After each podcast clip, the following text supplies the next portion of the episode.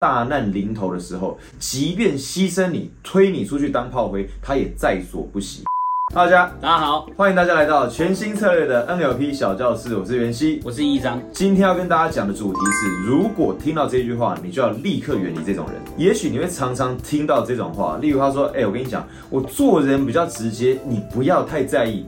我讲话比较直啊。”比较没礼貌一点，可是我比较真诚，来掩饰他的没礼貌跟粗俗。是所谓的那些草根性、土性，指的是他会用一些大家普罗大众听得懂的语言来跟你沟通，但是这也不意味着你应该要低俗。所以啊，讲话粗俗，常用地域梗，根本就不是接地气，用自然不做作来包装自己，用讲话真诚来包装自己，其实他正透露着家族治疗大师萨提尔说到低自尊的缺陷。没错，而且啊，你会。发现这些人常常怎么样接地气，接到地狱去，把人得罪了，他自己都不知道，而且还沾沾自喜，觉得说是不是被我讲中了，所以你才会有这样的表情，就是因为啊，我完全说中你的内心，但殊不知啊，他就是得罪人。没错，所以今天的影片你可以把它存下来，发给那些讲话粗俗的人，让他们好好看一看。如果你身边有朋友，他总是围绕在这个人群当中，你也能把影片发送给他。第一种就是。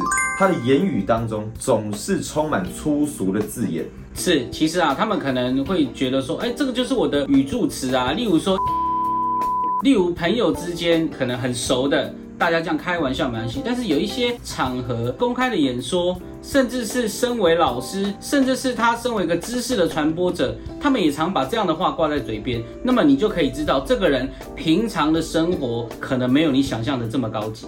没错，就如同易章老师刚刚讲的，他的言语当中大量出现粗俗的字眼，甚至是用性器官、性暗示来开玩笑。那么听到这类型的人，你要立刻远离这种人。低俗永远登不了大雅之堂。没错，再来第二种类型的人，你要小心的是，他总是贬低其他的族群，例如种族、讲不同语言的人，他用这种东西来做划分，甚至是性别。遇到这样的人，你也要立刻离他远一点。甚至是啊，他更进一步的利用一些政治的议题，刻意取笑某一个政治倾向的人。第三种人，你要特别小心的就是，他会用他人的伤痛来开玩笑。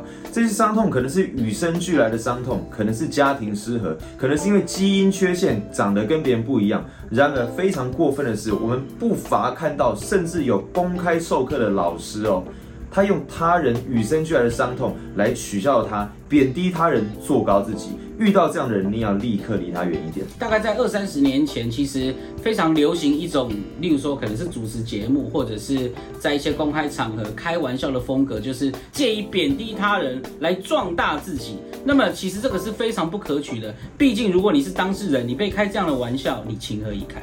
没错，那当然有人会说，老师做人轻松一点嘛，不过是开开玩笑，哪有这么严重？或许你觉得好笑。或许你觉得没有什么，但是你又何曾知道这些伤痛啊？他们用极大的努力才跨过这些障碍，但是因为你一句玩笑，彻底崩溃他的信心。没错，也就是如同我们刚刚讲到的，他利用这些玩笑贬低你，贬低其他人，只是为了彰显他自己的自尊，那就再再意味着他没有能力处理其他人的情绪，他没有能力让大家在这样的空间当中都感觉到自在，那正透露着非常恐怖的一个讯息息。也就是，如果大难临头的时候，即便牺牲你，推你出去当炮灰，他也在所不惜。没错，正因为啊，他会拿这些缺陷、这些别人的短处来开玩笑，就意味着他根本不在乎你的感受。所以，真的要特别小心这种人。如果你身边有任何这样的人啊，或者是你常常遇到这样的对象，甚至你的朋友总是泡在这样的处境当中，记得分享影片给他。如果你想看更多跟 NLP 有关的消息，你可以上网直接搜寻全新策略，